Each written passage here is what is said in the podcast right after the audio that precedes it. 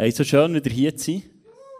Und äh, wir schließen heute die Serie Habakuk ab. Und äh, mal hat mir vorhin gesagt, sie glaube ich, ist eine Miniserie. Das, äh, das kannst du schnell weit waschen, ob es positiv oder negativ ist. Und äh, ich werde mit dir noch eins kurz eintauchen in die Serie, um was ist es gegangen und was können wir daraus herausschließen, bevor wir heute so einen Schlusspunkt setzen und in den Dezember reingehen, ähm, wo du und ich so richtig viel zu geben haben für unsere Freunde, die Jesus noch nicht kennen. Und äh, zum Start werde ich gebeten, dass heute Gott zu dir redet. Unser Prophetie-Team hat den Eindruck gehabt, dass heute Leute da sind, und du fragst, warum bin ich eigentlich hier?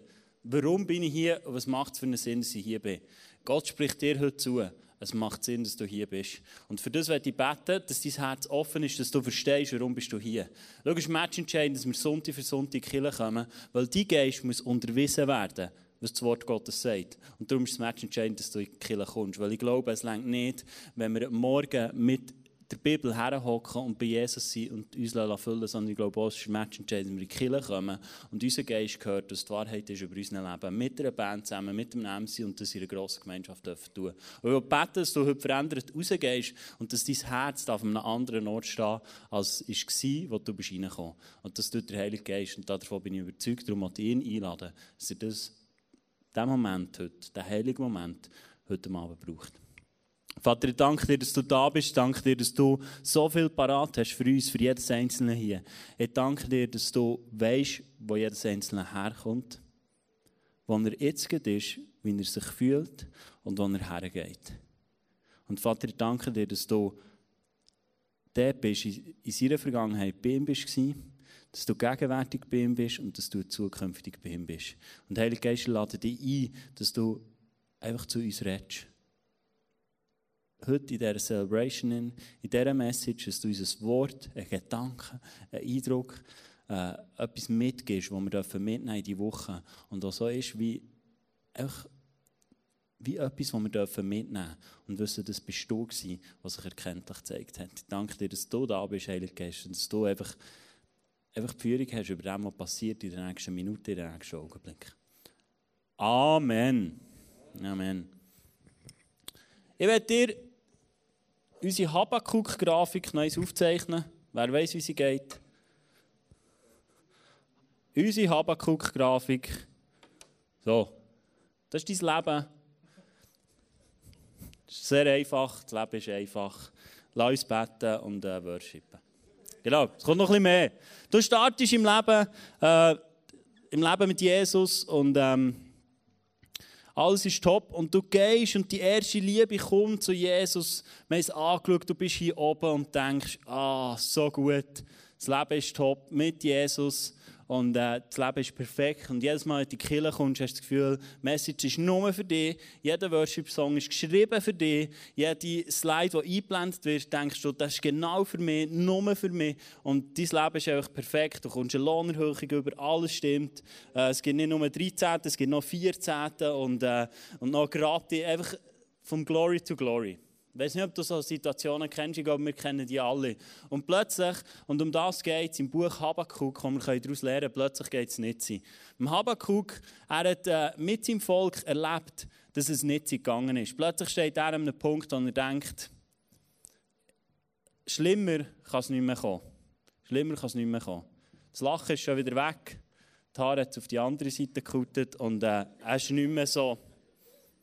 Du kommst in die Kille und denkst, gut, alles schon gehört, nichts Neues. Die Worship-Songs sind immer das Gleiche. Und äh, ja, ja.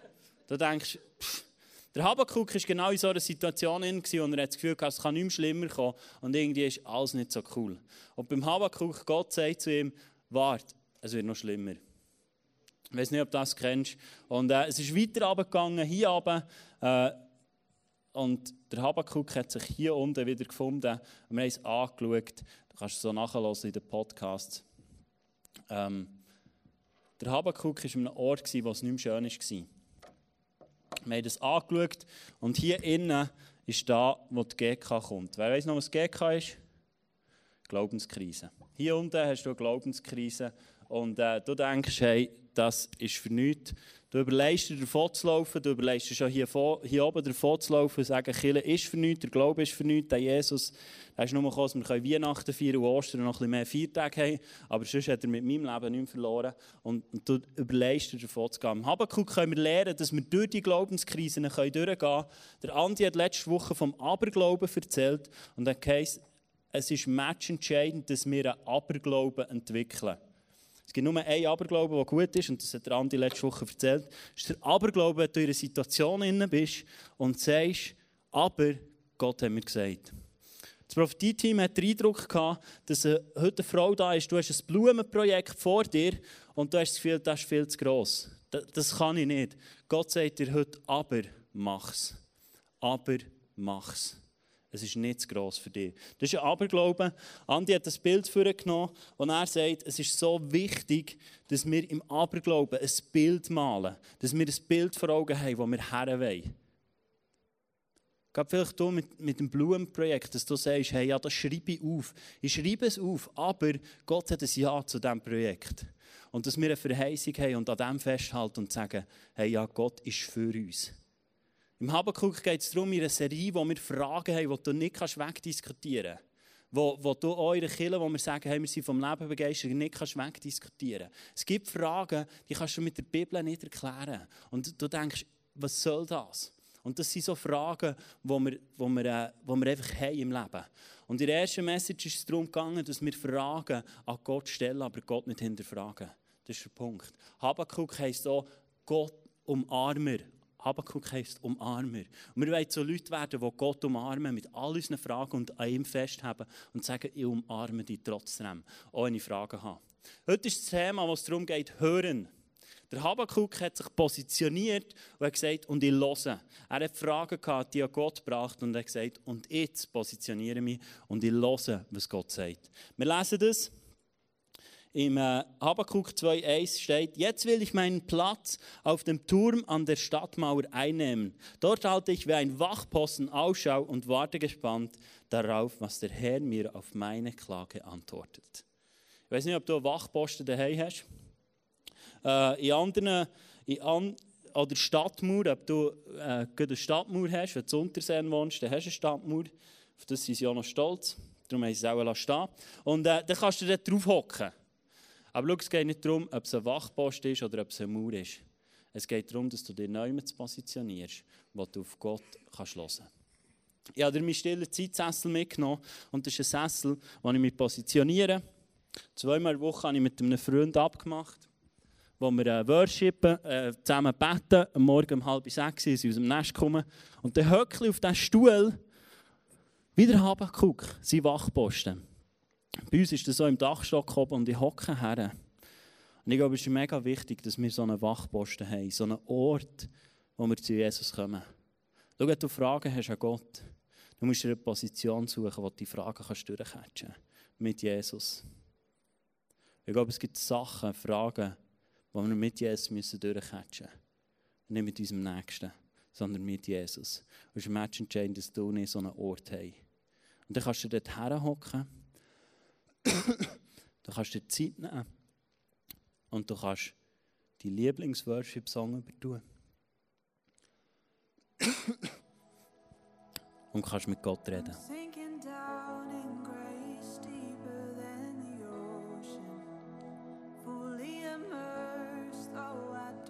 Und du kannst Gott die Fragen stellen, die du hast. Du kannst mit Gott die Fragen anschauen, die du hast. Habakuk hat genau das gemacht. Er hat sich positioniert im Wachposten.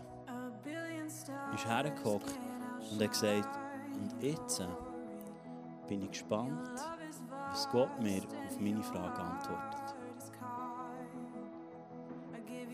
Jetzt bin ich gespannt, was Gott mir antwortet. Schau, wenn du dich positioniert hast, so an einem Ort, an dem Ort, wo du gern bist, das ist oft ein Ort, der umstritten ist. Oft ein Ort, wo wir, wo wir das Gefühl haben, ich habe keine Zeit mehr zum Hergehen. Aber es ist der Ort, der Leben generiert. Weil dort ist der Geist Gottes und dort sagt uns das Wort, dass dort das Leben kommt. Meine Frage heute Morgen ist, heute Abend ist, wie sieht dein Herz aus, wenn du auf dem Wachposten hockst? Wie sieht dein Herz aus, wenn du an dem Ort bist, wo Gott zu dir redet? Ist dein Herz ready, für das zu hören, was dir Gott gibt? Ist dein Herz ready, für das aufzunehmen, was Gott dir eigentlich sagen kann? Ich habe dir so vier Herzen mitgebracht. Und ich glaube, das können so Herzen sein, die es manchmal verhindern, dass wir, dass wir Gottes Reden nicht hören können. Das erste Herz ist das verunreinigte Herz. Ich werde das mit dir anschauen. Anhand von Lukas 8 steht dort das Gleichnis, wo, ähm, wo einer sagt. Und im Lukas 8, Vers 12 steht, die Menschen, bei denen das Saatkorn auf den Weg fallen, haben die Botschaft zwar gehört, aber dann kommt der Teufel und nimmt sie ihnen aus dem Herzen, damit sie nicht glauben und gerettet werden. Schau, wenn du so Fragen hast wie der Habakuk, dann kann es sein, dass dein Herz plötzlich wird zu einem verunreinigten Herz, zu einem verschmutzten Herz. Du hockst vielleicht da, du hörst Botschaft, aber sie wird immer wieder geglaubt. So drei Punkte, ich glaube, das ist nicht abschließend, aber es sind drei Punkte, die ich glaube, dass es manchmal macht, dass wir so ein verschmutztes Herz haben. Das erste ist falsche Entscheidungen. Vielleicht bist du im Moment in einer Lebenssituation, in der du merkst, ich laufe eigentlich in die falsche Richtung. Eigentlich weißt du, was du von Gott auferlegt hast bekommen. Und du weißt, du sollst in diese Richtung gehen. Aber du läufst in eine falsche Richtung. Und du triffst eine falsche Entscheidung und läufst eigentlich von Jesus weg und du weißt es. Ich glaube, das steht für so verschmutzte Herz, wo es nicht möglich macht, dass Gottes Botschaft ankommt. Ich glaube, das Zweite ist enttäuscht von Menschen. Vielleicht bist du heute Abend da und du bist enttäuscht von Menschen. Ich glaube, das kann sein, dass dein Herz nicht mehr offen ist, für Gottes Stimme zu hören. Enttäuscht von Menschen. Und wir sind so schnell enttäuscht von Menschen. Schau, du musst nur genug lang leben. Und du wirst irgendwann enttäuscht. Du wirst irgendwann verletzt. Und wenn wir dort nicht immer wieder her schauen, an unser Herz und schauen, was ist das, was uns getroffen hat, und das aus Wegräumen, weil wir für Gottes Reden wollen, offen sein dann werden wir irgendwann ein verschmutztes Herz haben, wir werden die Botschaft von Gott nicht mehr hören. Das dritte ist Passivität. Ich glaube, viele Enttäuschungen führen dazu, dass wir Passivität annehmen in unserem, in unserem Herz und in unserem Leben. Passivität ist für den Killer, für alles, was du tust in deinem Leben. Für alles. Das spielt nicht einmal eine Rolle, ob du an Gott glaubst oder nicht. Wenn du passiv wirst in einer Beziehung, dann wird es extrem schwierig. Passivität. Passivität. Vielleicht bist du heute Abend da und du bist passiv geworden gegenüber dieser Kille. Wo du sagst, eigentlich meine ich nicht mehr. Es hat eh nicht funktioniert, ich wollte das wollen, es hat nicht funktioniert, ich wollte hier Gas geben, es hat nicht funktioniert, ich bin enttäuscht worden und du bist passiv geworden und sagst, ich komme noch ein bisschen zuschauen, ich, ich, bin noch, ich schaue noch, aber sehr kritisch und passiv bin ich nicht mehr. Weißt du, was der Punkt ist? Passivität ist ans Kreuz genagelt worden. Weil Jesus Christus ist nicht am Kreuz gestorben, dass du weiter passiv bist, sondern dass du aktiv bist. Er hat dir alles gegeben, was du brauchst, damit du kannst aktiv sein kannst. Sei es in deinen Beziehungen, sei es in deiner Nachbarschaft, sei es in deiner Sexualität, sei es in deinen Finanzen, spielt gar keine Rolle. Weil der Geist Gottes gibt dir Ideen, dass du nie musst passiv sein sondern kannst aktiv sein. Und ich glaube, wenn du dich entscheidest, nicht mehr passiv zu sein, sondern aktiv, dann hast du verstanden, wer Jesus ist. Ich glaube, so oft suchen wir den Gott von den Umständen, der unseren Umständen umpastelt. Und dass der Nachbar zügelt, dass der Partner anders wird, dass das anders wird, dass der Chef mehr Lohn gibt. Jesus ist nicht gestorben, für deine Umstände zu ändern, sondern dein Herz zu ändern. Und ich glaube, Passivität ist etwas, was uns lähmt und hindert. Im 2. Korinther 7,1 steht, meine lieben Freunde, all dies hat uns Gott versprochen. Darum wollen wir uns von allem trennen, was uns verunreinigt sei es in unseren Gedanken oder unserem Verhalten. In Ehrfurcht vor Gott wollen wir immer mehr so leben, wie es ihm gefällt. Das steht im 2. Korinther 7, Vers 1. Wir wollen uns trennen von allem Verunreinigten, von Gedanken. Wenn du Gedanken in deinem Kopf hast, die nicht im Wort Gottes stehen, dann ist es dran, dass du die abstellst. Weil es nicht im Wort Gottes steht, über deine Gedanken, hat nicht das Anrecht, in deinen Gedanken zu sein. Es heisst, auch unser Verhalten wollen wir ändern. Vielleicht bist du passiv geworden. Du dein Verhalten changen. Mit der Liebe von Gott. Nicht aus Religiosität heraus. Oder weil du musst, oder weil ich es gesagt habe heute Abend. Sondern weil Gott seinen Sohn geschickt hat, ans Kreuz hat nageln damit du kannst aktiv werden und nicht länger musst passiv werden Ich glaube, das nächste Herz ist äh, das abgelenkte Herz.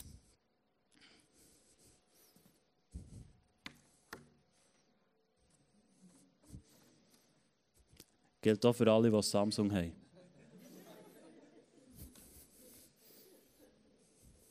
Und Huawei. Und es geht um Smartphones. Es steht im Lukas 8,13 steht, andere Menschen wiederum sind wieder felsige Boden. Sie hören die Botschaft und nehmen sie mit Begeisterung an. Aber ihr Glauben hat keine starken Wurzeln. Eine Zeit lang halten sie diese Menschen zu Gott, doch wenn ihr Glauben dann auf die Probe gestellt wird, wenden sie sich wieder davon ab.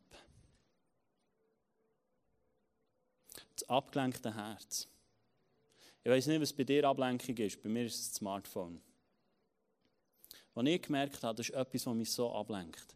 Und ich habe mich entschieden, ich aus dem Mittwoch um Samstag ich eigentlich nicht mehr darauf schauen. Ich habe das letzte Sonntag jemandem erzählt, unserer Kirche, und gesagt, das könnte ich nie machen. Ich habe mich entschieden, weil ich sage, es ist etwas, was mich ablenkt. Und mein Fokus soll auf Gott sein, mein Fokus soll auf unsere Tochter sein und mein Fokus soll auf, unsere, auf meine Frau sein und nicht auf dem Nathan. Und darum habe ich gesagt, hey, ich will, dass ich das auf die Seite lege und ich an diesem Glauben dranbleiben kann und den Lauf vollenden kann. Weil, ganz ehrlich, über das Teil kommt so viel Müll rein. Das ist. Da findest du keine Worte. Da haben wir nicht die passenden für die Kille. Das müsstest du gerade rausschneiden auf dem Podcast. Es, und ich glaube, das ist etwas, was uns immer wieder ablenkt. Und schau, ich sage nicht, das ist grundsätzlich schlecht. Das ist nicht der Punkt. Das wäre extrem. Aber es gibt manchmal Sachen, die wir auf die Seite legen und uns bewusst Zeit nehmen und sagen, und ich lasse mich bei diesem Wachposten, bei diesem Ort, wo Gott zum Retten, ich lasse mich nicht ablenken. So schön, die YouVersion-App hast du auf dem Nachteil. Aber wenn du mit dem stille Zeit machst und ein paar Sekunden poppt irgendein Chat auf vom WhatsApp, ich glaube nicht, dass du diesen Fokus hast. Wenn dein Partner beim ersten Date wäre so gewesen, dann wäre es jetzt auch nicht dein Partner. Vielleicht ist es etwas anderes, was dich ablenkt. Etwas anderes, was du merkst, hey, eigentlich hindert es mich, ganz nah bei Jesus zu sein. Eigentlich hindert es mich, in die Liebesbeziehung reinzukommen. In die, einfach reinzukommen und einzutauchen und drinnen zu bleiben. Vielleicht ist es etwas anderes, was dich ablenkt. Ich glaube, es ist so wichtig, dass wir uns nicht ablenken und überlegen, was lasse ich rein in meine Gedanken, in mein Herz und wo will ich Veränderung erleben. Das dritte Herz ist das unreife Herz.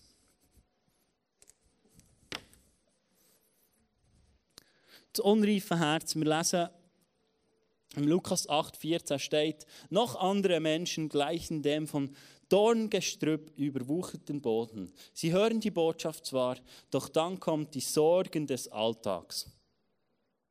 Jetzt kommt der Schweizer Satz. Seid ihr ready? Die Verführung durch den Wohlstand und die Vergnügungen des Lebens und Lebens und ersticken Gottes Botschaft so, dass keine Frucht daraus entstehen kann. Die Verführungen durch den Wohlstand, als ich das gelesen habe, ich gedacht, das hätte fast ein Schweizer müssen schreiben. Die Sorgen des Alltags, die Verführungen durch den Wohlstand, Alltagssorgen. Wir sind so schnell in Alltagssorgen in. So schnell machen wir uns Gedanken, wie geht es weiter? Wo gehen wir her? Wo wollen wir landen? Machen wir uns Gedanken darüber, wie geht unser Leben weiter? Ich glaube, man muss dir gar nicht weiter erklären, was so Alltagssorgen sind. Ich glaube, du weißt, was deine Alltagssorgen sind, die dich ablenken. Es heisst im Hebräer 12, Vers 1 und 2 heißt, da wir nun so viele Zeugen des Glaubens um uns haben, lass uns alles ablegen, was uns in dem Wettkampf behindert, den wir begonnen haben. Auch die Sünde, die uns immer wieder fesseln will. Mit Ausdauer wollen wir auch noch das letzte Stück bis zum Ziel durchhalten. Dabei wollen wir nicht nach links oder rechts schauen, sondern allein auf Jesus. Denn wir, auch die Sünde, die uns immer wieder fesseln will. Alltagssorgen sind Sachen, die dich fesseln. Vielleicht stehst du zusammen beim Wort Sünde. Weißt du, was Sünde heisst? Sünde heisst nichts anderes als Zielverfehlung. Weißt du, für was bist du designt und berufen? Zum Gott verherrlichen. Ich habe noch nie in der Bibel gelesen, dass wir mit Sorgen Gott verherrlichen können. Never. Und wenn du den Vers findest, dann bringen wir ihn ein bisschen gut. Du bist nicht berufen, um dir Sorgen zu machen. Du bist nicht berufen, um dir Sorgen zu machen, was morgen ist, was übermorgen ist. Und nicht, wie es weitergeht in deinem Leben, sondern wir sollen das ausräumen, damit wir immer mehr Jesus ähnlicher werden können und immer mehr ihn dürfen lernen kennen. Das steht für mich für das unreife Herz, dass wir noch nicht ready sind, unsere Sorgen auf die Seite zu legen und das zu tun, was Gott für uns bestimmt hat.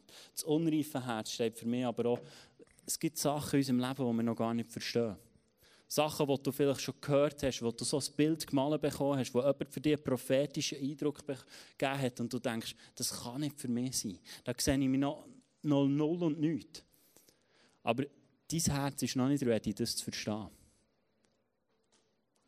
Ich habe schon immer in meinem Leben ich den Wunsch gehabt, eines Tages Pastor zu sein. Frag mich nicht wieso. Äh, ich komme aus einer Familie, mein Vater war Pastor, mein Onkel ist Pastor, mein Großvater ist Pastor. Ich glaube, es geht noch ganz viel weiter so. Und irgendwie hatte ich diesen Wunsch. Gehabt. Frag mich nicht, ich habe nicht mal gewusst, was ein Pastor macht. Vielleicht habe ich gedacht, mein Vater ist immer daheim. Das muss auch noch ein cooler Job sein, oder weiß auch nicht. Genau. Auf irgendwie hatte ich so einen Herzenswunsch in mir drin und ich das wäre etwas. Aber ich gewusst, die Schule habe ich nicht wirklich aufgepasst. Darum habe ich gewusst, die Schule kann ich auch nicht herholen. Also irgendwie Theologie studieren, da würde ich auch schon beim Einschreiben durchgehen oder so. Ähm, weil in der Schule habe ich mehr rausgeschaut und hinter unserem Schulhaus hat es so Wissen gehabt mit Kühen, die gerasselt haben. Also, Kühe könnte ich vielleicht zeichnen, wenn ich könnte zeichnen so. Ich weiß, wie Kühe aussehen. Aber nein, ist schon gescheitert. Französisch, ja, pff, da kann unsere Tochter schon ein besser als ich. Äh, Englisch bin ich rausgeflogen, weil ich das Falsche gesagt habe. Und, und ich habe gewusst, Schulisch, ich bringe es nicht her. Aber was mein Herz dann noch nicht verstanden hat, habe ich festgehalten. Wo mein Herz noch unreif war, um Sachen zu verstehen, die andere Leute schon gesehen haben, habe ich fest in mir behalten. Als ich das College gemacht habe in Bern, kommt eine Person auf mich zu und sagt, ich glaube, du wirst mal Pastor sein. Die knapp meinen Namen können. Und ich denke, ja, von wo willst jetzt du das wissen? Ich habe das in, mein, in meinem Kopf habe ich das gespeichert, ich habe das auf die Seite da, weil mein unreife Herz in dem Moment noch nicht verstehen konnte. Und ich habe gesagt, ich behalte es bei mir, wenn mein Herz reif ist, dass ich mir das ermutigen kann. Ich habe dir noch das letzte Herz mitgebracht. Und das ist das reife Herz.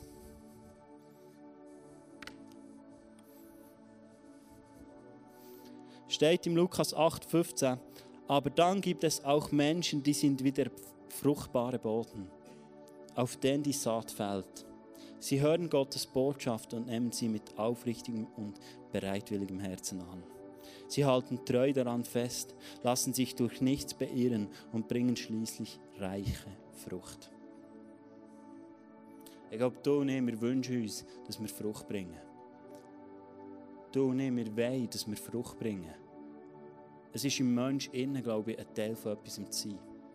Und dass unser Herz reif ist. Dass unser Herz reif ist, dass wir hören können. Dass wir hören können, was Gott zu uns sagt. Wir können das an den Jüngern sehen, wie sie, wie sie sich positioniert haben, was sie gemacht haben, dass ihr Herz ist reif war. Der Thomas, er hat zweifelt, dass Jesus verstanden ist. Er war ein Zweifler. Und er hat gesagt, ich glaube nicht dass Jesus gestorben ist am Kreuz. Ich wollte es zuerst sehen. Und schau, ich glaube, das waren Gefühle von Thomas. Gefühle, die ihn bestimmt haben in dem Moment, dass er gezweifelt hat.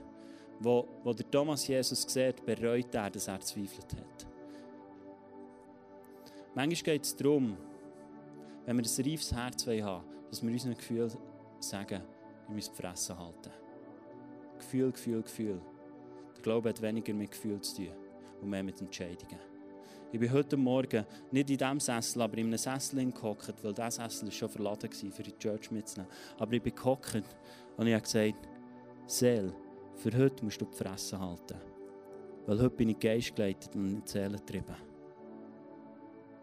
Manchmal geht es darum, wenn wir ein reifes Herz behalten wollen, dass wir nicht unseren Gefühlen nachher säckeln.